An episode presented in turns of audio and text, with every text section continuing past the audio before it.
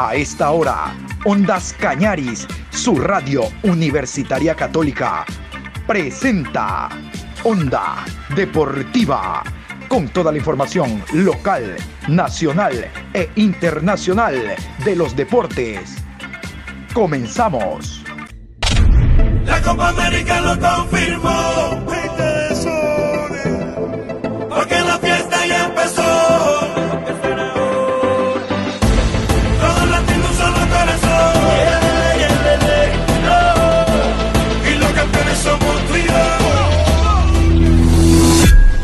Hola, ¿cómo le va? Buen día, Patricio San Martín, qué gusto saludarlo. Aquí estamos en este jueves 3 de junio, programa 746.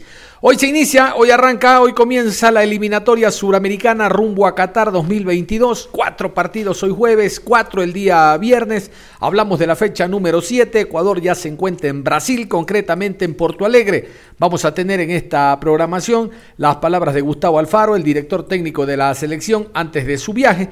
Pero vamos a ingresar con el tema Copa América. Vamos a meternos al tema Copa América porque nosotros el día de ayer hicimos contacto con Daniel Mundín, periodista de Río de Janeiro, para hablar de este tema, obviamente también de la eliminatoria suramericana y cómo se encuentra la selección brasileña. Sin pérdida de tiempo vamos a escuchar esta nota, reitero, que realizamos a este jornalista que habla de la Copa América Brasil 2021. Daniel Mundín, aquí está. Hoy no vamos a tener problemas de, de- de idioma porque Daniel fala muy bien el español. Daniel, ¿cómo le va? Bueno, eh, hablo un poquito, eh, un, po- un poquito, pero si no me hago comprensible, por favor, me dicen que intento a repetir. Escuchábamos eh, la nota de Luis Eduardo Ramos, el ministro brasileño, que dice venció la coherencia y se va a jugar la Copa América en Brasil. ¿Es así, Daniel? ¿Venció la coherencia? Bueno, eh, antes, de, antes de nada, tengo que decir que la Copa América en Brasil es estrictamente un acto político. Antes de nada, un acto político, político de la Confederación Brasileña, porque el presidente de la Confederación Brasileña, Rogério Caboclo, está en una crisis interna terrible. Eh, hace semanas que tiene una resistencia, pasó por algunos eh, unas ocurrencias que hay gente que quiere le, le echar de la confederación, de la presidencia.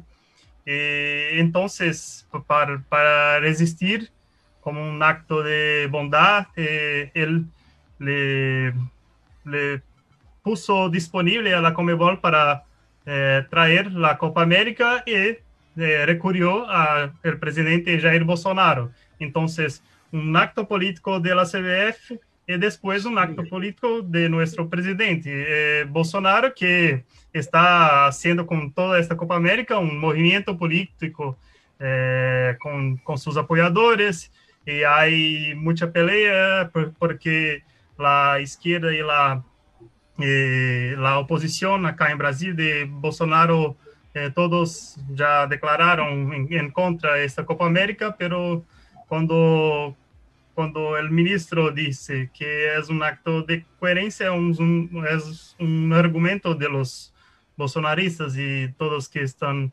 intentando justificar esta Copa América en Brasil a menos de dos semanas de su inicio y en, en el país de que hay más muertes por COVID en, en toda Latinoamérica, están justificando porque tenemos partidos de Libertadores, de Sudamericana y de otros campeonatos acá en Brasil, pero no es lo mismo. La Copa América no era respons- responsabilidad de Brasil, ¿no?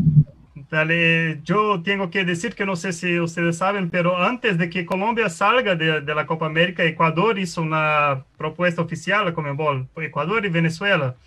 Ambos hi- hicieron propuestas oficiales a Comebol para recibir también a la, eh, para recibir a la Copa América, eh, para dividir con, con Argentina, pero Comebol eh, no, recusó, eh, se, no el pedido y Brasil surgió con, por su experiencia en 2019 y bueno, y porque acá el gobierno local está, está más propicio a, a aceptar todo e ir, ir de, de pelear con quien están en contra y, eh, Comebol eh, encontró acá un, ambiente más, más arreglado para hacer esa competición en 15 días, ¿no? Organizar todo que eh, eh, se tendría que organizar en más de, de años en, do, semanas para prácticamente, ¿no? Para empezar la competición. La Copa América, uh, yo tengo que decir que surgir, surgir ahora para un Brasil que no iba a sediar el evento, no estaba entre los candidatos, eh, aunque después que Colombia se ha sacado, eh, es una sorpresa muy grande para un país, principalmente por nuestra situación de, la pandemia, ¿no? Y es una, que es la peor de Latinoamérica. Eh, no, no, hay, no hay vacunas para todos. Eh, eh, el gobierno que ha demorado meses y meses para eh, contestar las propuestas de Pfizer y de, de otros laboratorios de, de, vacunación, ha demorado solo algunos minutos para acudir a la Comebol. Entonces, es, es una, un acto estrictamente político esta Copa América y por eso se hace muy, muy ruido acá en Brasil y por eso las ciudades que han sido escogidas son ciudades que son gobernadas por políticos que están conectados con eh, Bolsonaro. Sí, eh, el estado de Goiás, eh, por Goiânia, que no es, no es, es, la única de las cuatro que no ha recibido el Mundial en 2014. Entonces ten, tenemos, tenemos Cuiabá, en Mato Grosso, que ha sido una sede en Mundial 2014, Brasilia,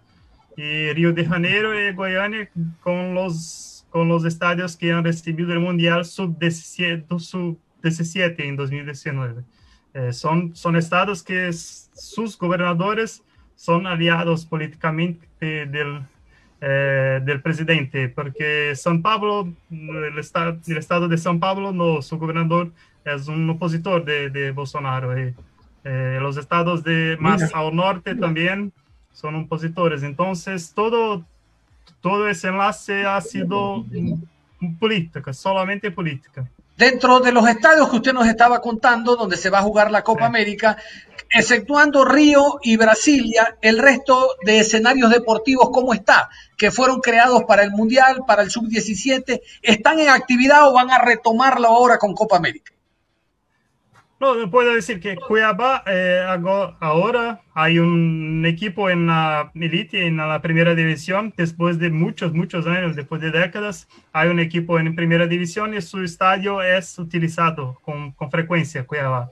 Eh, Brasilia, Brasilia no, el estadio de Brasilia, el Mané Garrincha, es muy poco utilizado porque en Brasilia no hay equipos en las primeras divisiones y los equipos que han en Brasilia utilizan otras canchas. Eh, pero Mané Garrinchas a veces es utilizado por Flamengo porque tiene una hinchada muy, muy grande en Brasilia, por Palmeiras. Palmeiras jugó la Recopa Sudamericana con Defensa y Justicia en el Mané Garrincha. Eh, y Goiânia, el estadio de, los estadios de Goiânia están, fueron recién arreglados y tiene tres equipos con un calendario bien, bien hecho, un equipo en primera división, dos en la segunda. Entonces sus estadios son bien é, utilizados. Assim, de, de, infraestrutura, são estádios bu buenos. Eh, lo que pasa es solo la cancha. La cancha ha sido un tema en 2019. Messi ha, ha hecho mucha reclamación por las canchas en 2019.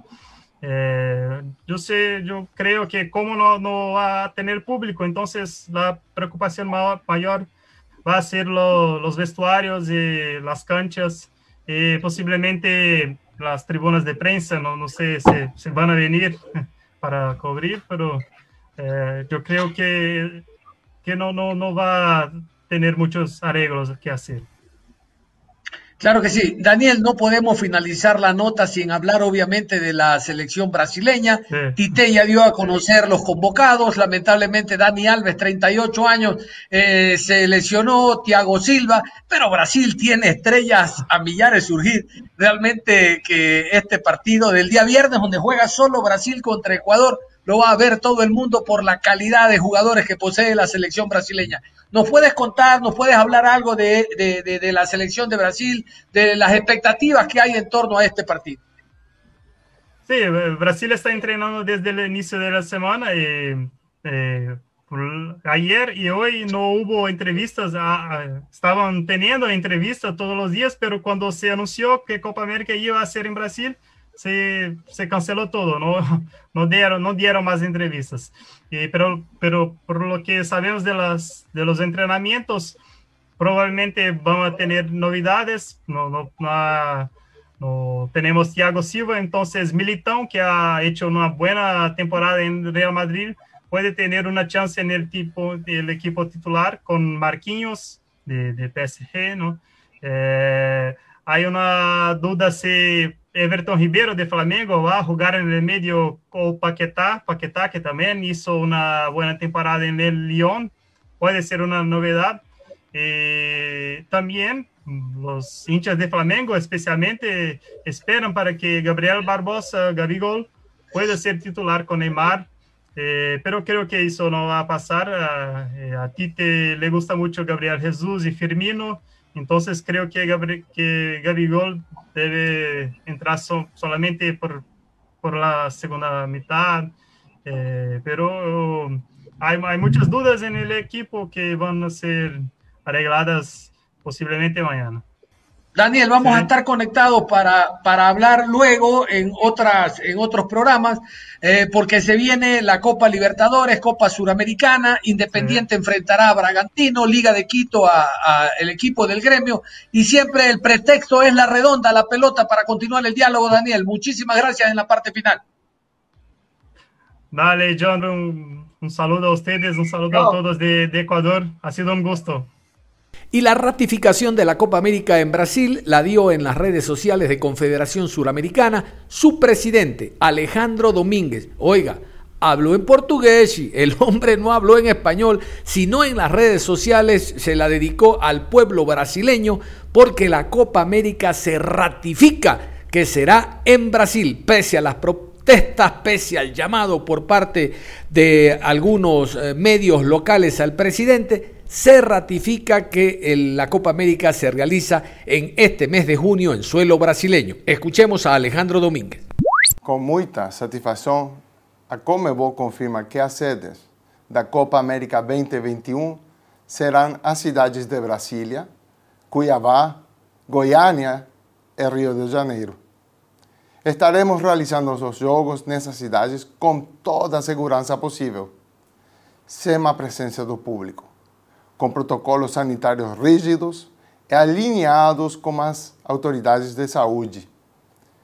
Estamos trabalhando para, o mais breve possível, poder anunciar a tabela da competição ajustada e os estádios em que serão realizadas as partidas.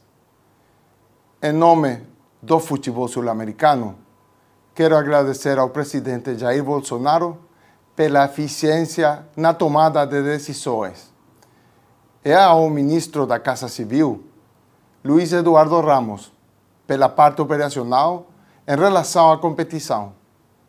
Por fim, uma saudação aos governos locais de cada um dos estados por estarem acolhendo a Comebol Copa América 2021. Y como les decía, la Copa América se va a jugar en Brasil y la eliminatoria suramericana se juega el día de hoy. Hoy desde las 3 de la tarde de Ecuador, 4 de la tarde de Bolivia, Bolivia recibe a la selección venezolana. Aquí tenemos los horarios y los árbitros de la jornada que se inicia el día de hoy. Cuatro partidos hoy, mañana viernes 19 horas con 30, Brasil-Ecuador. Escuchemos. Jueves 3 de junio a las 16 horas en la ciudad de La Paz, Bolivia frente a Venezuela. Árbitro central, John Ospina. Línea 1, John León. Línea 2, Wilmar Navarro. Cuarto árbitro, Carlos Betancourt. Asistente de bar, Diego Aro. Víctor Carrillo y Oscar Julián, asistentes internacionales. A las 19 horas en Montevideo, Uruguay enfrenta a Paraguay. Árbitro central, Wilmar Roldán. Línea 1, Alexander Guzmán. Línea 2, Miguel Roldán. Cuarto árbitro, Carlos Ortega. Encargado de bar, Nicolás Gallo. A las 20 horas en Lima, Perú versus Colombia. Wilton Sampaio, árbitro central. Asistente 1, Danilo Manís. Asistente 2, Bruno Pires. Cuarto árbitro, Rodolfo Toski. Encargado del bar, Bruno Arleu. A las 21 horas, en Santiago del Estero, Argentina enfrenta a Chile. Árbitro central, Jesús Valenzuela. Línea 1, Tulio Moreno. Línea 2, Lubín Torrealba.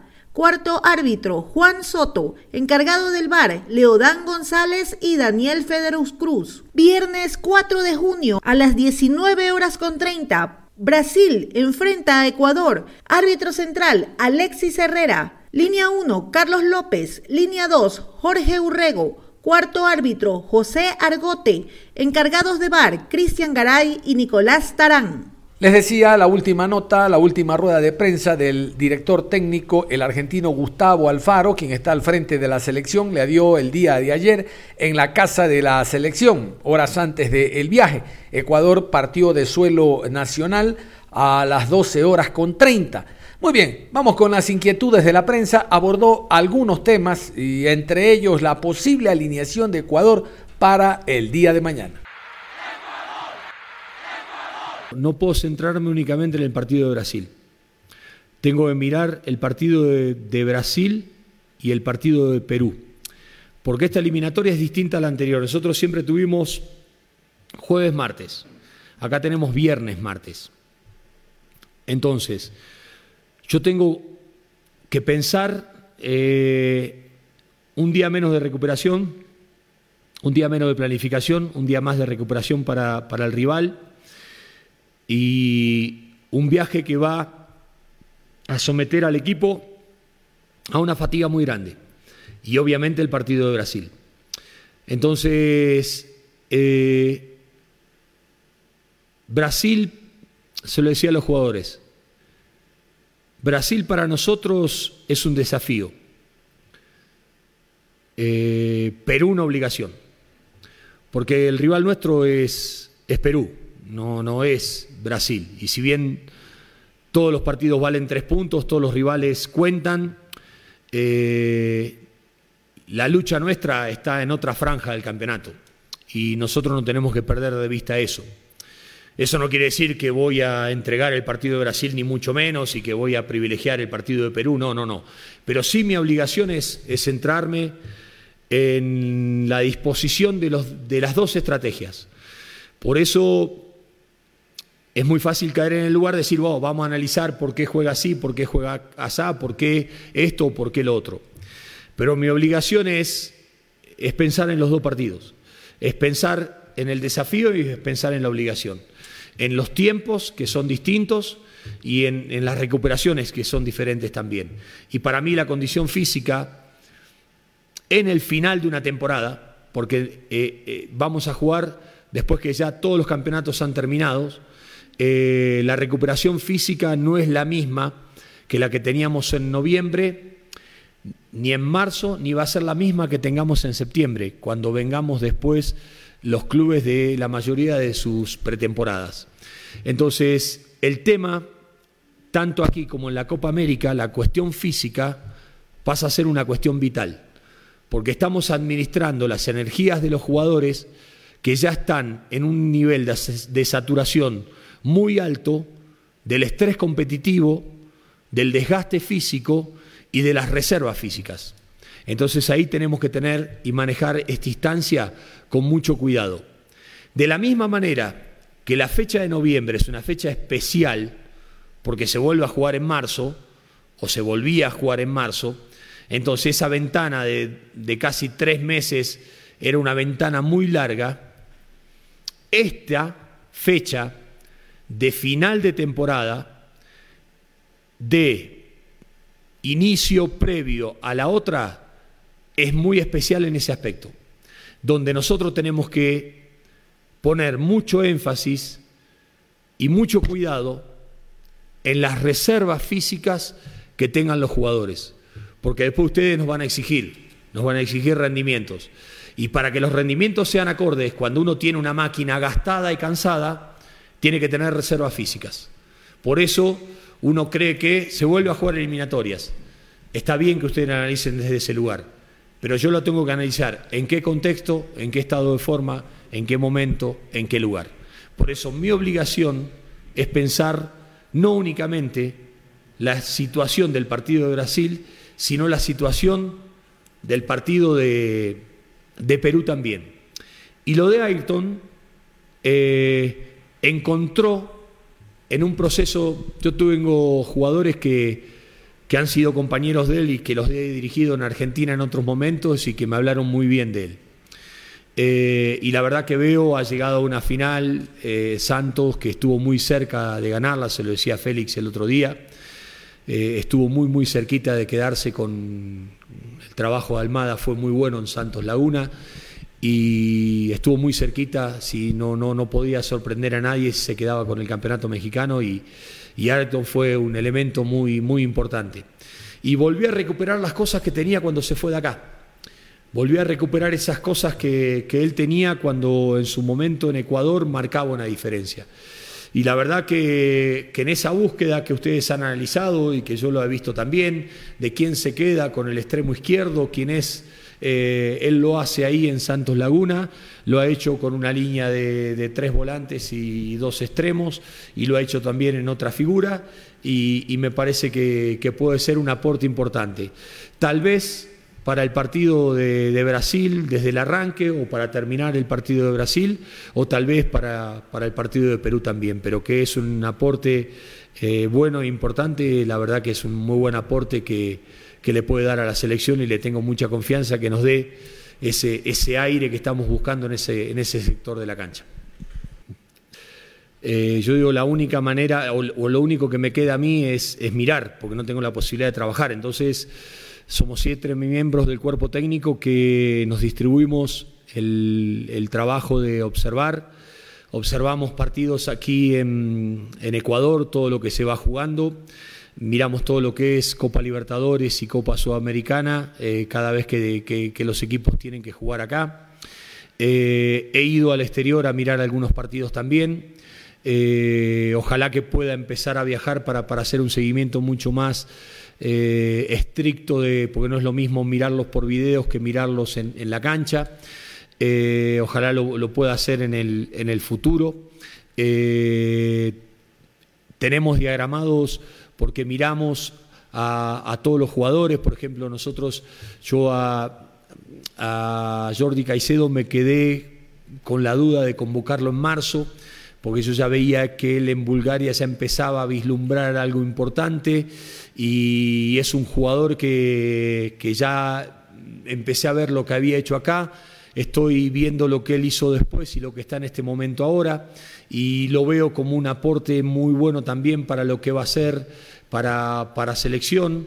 Eh, hoy medíamos los, los parámetros de, potencia de piernas y de saltabilidad, equipos que hemos comprado a partir de marzo para tratar de tener toda la información y, y Jordi saltó 57 centímetros.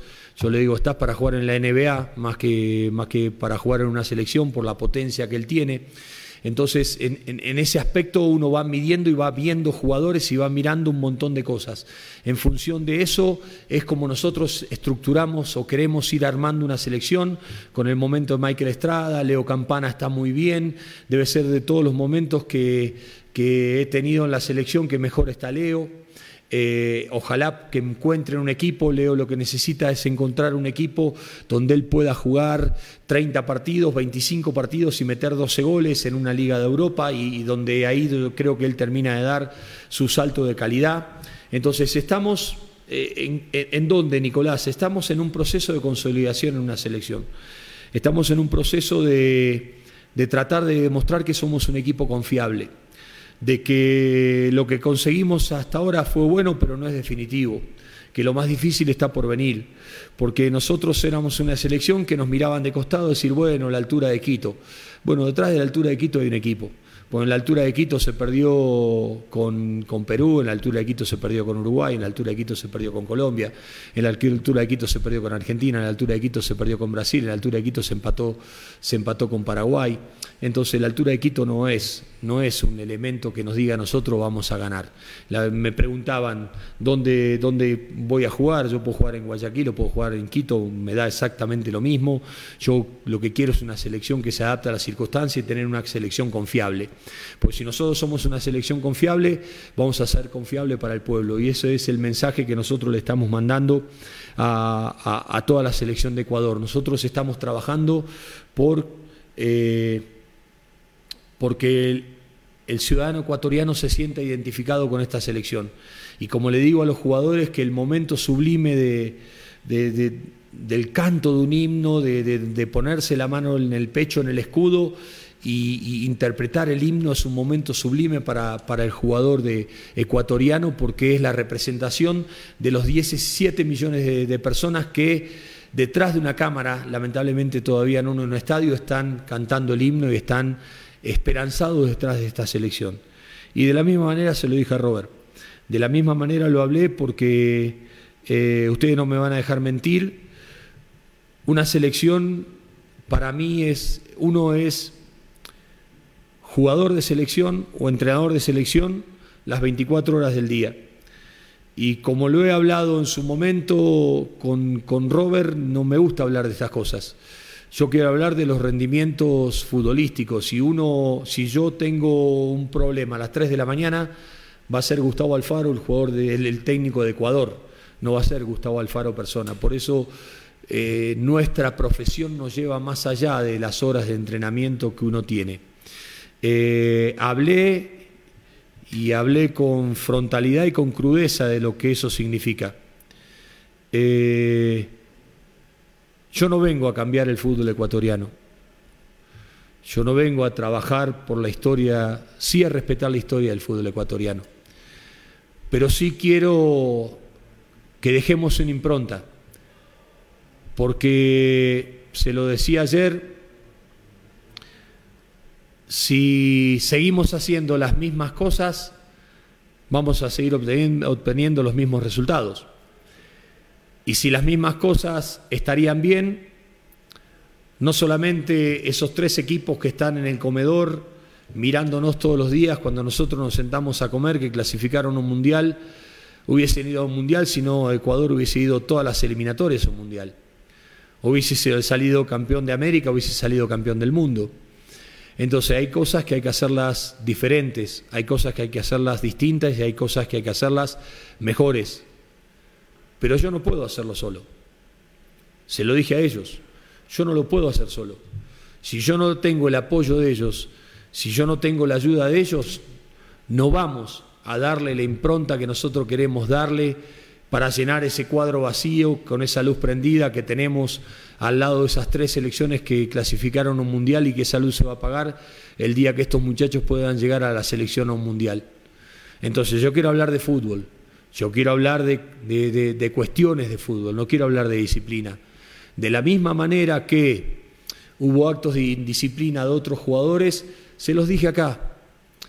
Acá no voy a perdonar. Lamentablemente no puedo hacerme cargo de cosas que no me pasen acá. Eh, el fútbol eh, no tiene códigos. Códigos tienen, permiso, ¿no? Los artículos de, supermercado, ahí, el código de barras, esto. Y la mafia tiene códigos. El fútbol tiene lealtades y traiciones. Y tarde o temprano cada uno termina manifestándose de qué lado está. Por eso yo soy leal a los jugadores. No me toquen a los jugadores porque antes de que toquen a un jugador me van a tener que pegar un balazo en la cabeza a mí. Ahora, que un jugador no me falle a mí porque le está fallando a la selección y no solamente le está fallando a la selección, sino que le está fallando a un país. Y yo no voy a permitir que nadie defraude a 17 millones de personas. Porque yo a la selección los invito, yo no los obligo a venir. Acá hubo jugadores que no quisieron venir a la selección. Yo los invito y los convoco a ser parte de este lindo desafío. Ahora, ser parte de este lindo desafío nos exige, nos exige sacrificios que debemos hacer y normas que tenemos que cuidar. De la misma manera que he hablado con jugadores que les dije, cuidado con las declaraciones, cuidado en la manera que nos manejamos, porque el talento los acerca, las conductas los aleja. Si yo lo dejaba a Robert afuera, era un hijo de su madre, hablando mal y pronto. Si yo lo traigo, soy un pavote porque en definitiva tolero las indisciplinas. Qué difícil es ser justo en este, en este deporte. Y a mí lo único que me interesa es ser justo.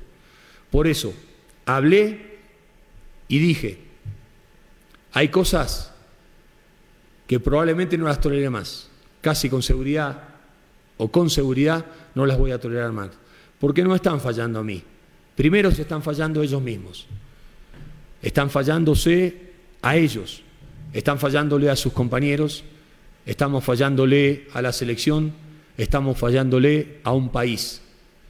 Y Robert tuvo la grandeza de pararse adelante de todos y decir lo que pensaba y decir lo que para él significaba la selección. Y a veces, como me ha pasado a mí, cometer un error es un segundo. Y arrepentirme, a veces no me alcanza el tiempo de mi vida para arrepentirme de cosas que tal vez he hecho mal en mi vida. Todos somos seres humanos, todos somos falibles. A veces hay que tener la capacidad de perdonar. A veces hay que tener la capacidad de mirar por encima. Lo que sí tengo claro cuáles son las cosas que no voy a perdonar y en los lugares que no voy a perdonar.